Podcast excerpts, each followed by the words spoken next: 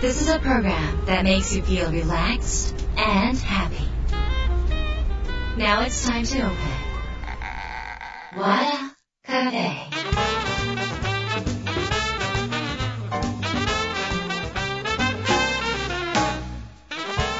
和田カフェのオーナー和田博美ですやる気満々の人もちょっと明日が憂鬱な人も明日笑っていけるよう今夜もワクワクお届けします改めましてこんばんは和田博美です、えーということで今回のね冬のオリンピックちょっとあの羽生選手がねあの4回転もう本当にずっと挑戦して練習して練習してまあちょっと涙が出るようなシーンがあったりとか高根選手が、えーウェアの件で、えーちょっと残念な結果になるとかいろいろあったんですが鍵山優真君が銀宇野昌磨君が銅。ということで、えー羽生選手は4位でメダルが取れなかったらしいですがこれ翌日の各新聞が、えー銀と銅を取った人ではなくって羽生君をアップにね一番に持ってきてた新聞が何しかあったようですね。やっぱりその挑戦、もちろん彼が人気があるとかね、あのまあ、名前が有名だとかね、そういうこともあると思うんですが、やっぱりこの挑戦したから落ちたみたいなね、そのさらに上に行こうというその彼の欲望たるやってすごいと思うし、やっぱりあの漂着する時のその筋肉のあの使い方って相当体にダメージがある。だから1回4回とか飛ぶだけですごいダメージがあるのもう体の痛みとかを超えてねされてた。そのやっぱりね誰かが何かに挑戦し続ける無難に行くんじゃなくってねやっぱりこの難しいところに挑戦するっていう姿を見た感動した人が多かったっていうのがやっぱりそのメダルとか1位になるのが全てではなくってそのそのプロセスの中でこの挑戦し続ける姿っていうのに感動した人が今回多かったのではないかなと思います。それから、えーっとスノーボードの平野歩夢選手、えーっと彼15歳からねえーっとスノーボードをやってで平野選手は、えーっと去年のオリンピックでスケートボードを、ね、転身してそのたった半年でまたスノーボードにこう切り替えてそして見事逆転ねあの金を取ったすごいシーンがありましたよね。冬のオリンピック、まあ、雪の中でやるとかねあの、まあ、北京で皆さんすごい頑張られたと思うんですがそのいろんなところでねやっぱりこのなんかそれだけにかける。それだけ一本にかけたらっていうそのこのねいろんなことをやりながらヘラヘラヘラヘラして生きてる人間からすればね美しいもう本当になんかスポーツって本当に素晴らしいなと思って見させていただきました。あの感動ねたくさん本当に選手の方々、えー本当にどうもありがとうございます。取れた方取れてなかった方皆さん素晴らしい、えー活躍をしてくださって本当に日本のためっていうかね日本の代表がいてくださるからオリンピックって面白いわけで本当にありがとうございました。えーということでですねこの話から冒頭どうやって進めていくのかちょっとわからないんですけれども。わ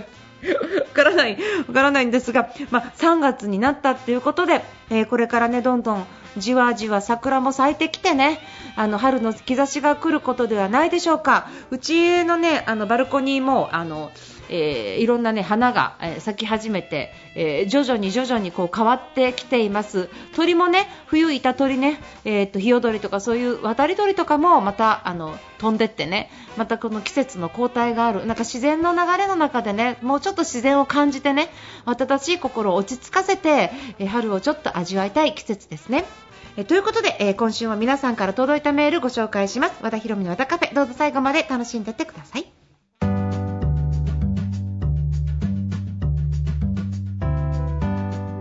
和田博美の和田カフェ。今週は番組に届いた質問メールをご紹介します。ラジオネームエリンさんです、えー初めて営業手帳を買いました。でもこれまでスケジュールはスマホでした。1日のどのタイミングで手帳を使えばよいか分かりません。教えてください。よろしくお願いします。ということでラジオネームエリンさんありがとうございます。えっ、とですねどのタイミングっていうのはなくってあの手帳自体をスケジュール管理っていう風に捉えてしまうとそれはもうスケジュールいつ入れるんだろうと。私 Google カレンダーでスケジュール入れてるのにわざわざもう一回書くのかというと手間かからないですか？だからもしエリンさんが今までスケジュールは、えー Google カレンダー等でねあのそこで入れてらっしゃったんだったら私私はそのままでいいと思います。ただそういうスケジュールを例えば、えー、となんか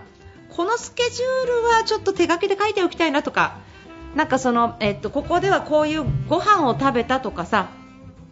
なんか記録みたいなものってあるでしょ、どこに行ったとか、で Google カレンダーの中では、まあ、それを、まあ、詳細を、ね、入れるページもあるんだけど見ないじゃない？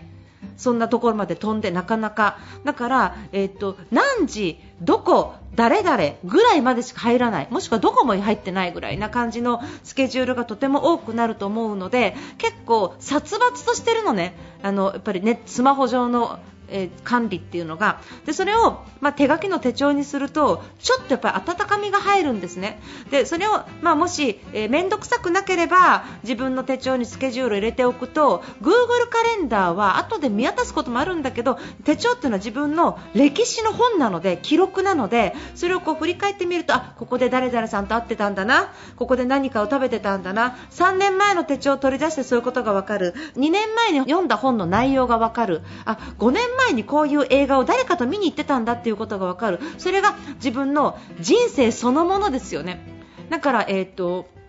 自分が歩んできた運命みたいなもの叱責みたいな歩いてきたものが手帳の中に残っていくのが手帳の使い方だと思うんですね。これはねあのなかなかスマホ上ではこの感覚はちょっとつかめないんですね。ちょっとアナログの方がやりやすい。なので私は手帳はえっとね読んだ本のあのすごい感動した内容とかえフレーズを書き入れたり映画とかのフレーズを入れたりとか、えっと、何か食べたとかなんかどちらかというとスケジュールに、えー、派生してできた出来事。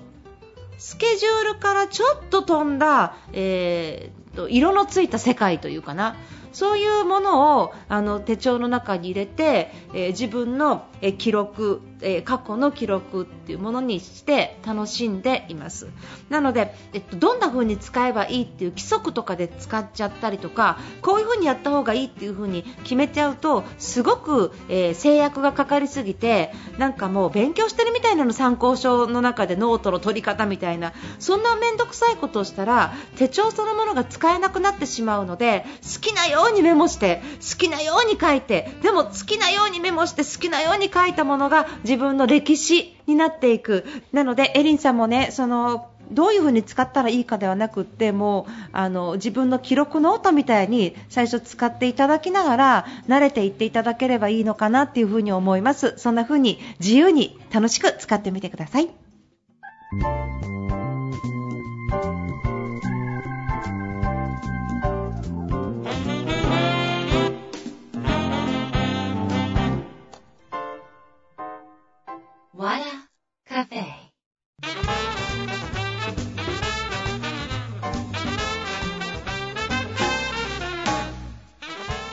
田博美の和田カフェいかがでしたか、えー、今日ねちょっと手帳の話しましたがそろそろ手帳がもう本屋さんから消えてるかなと思います。和田博美の営業手帳、えー、17年目の手帳になってもこんなロングセラーの手帳は日本に2冊ぐらいしかないと著者のキャラクターでは2冊ぐらいしかないというすごい手帳なんですよ、これが、えー、この手帳、このダイヤモンドさんからのシリーズは今年度で終わって来年から違う出版社さんからちょっとニューバージョンの、えー、スタイルで出てきますので、えー、本屋さんなかったら、えネット書店さんでも最後の記念でね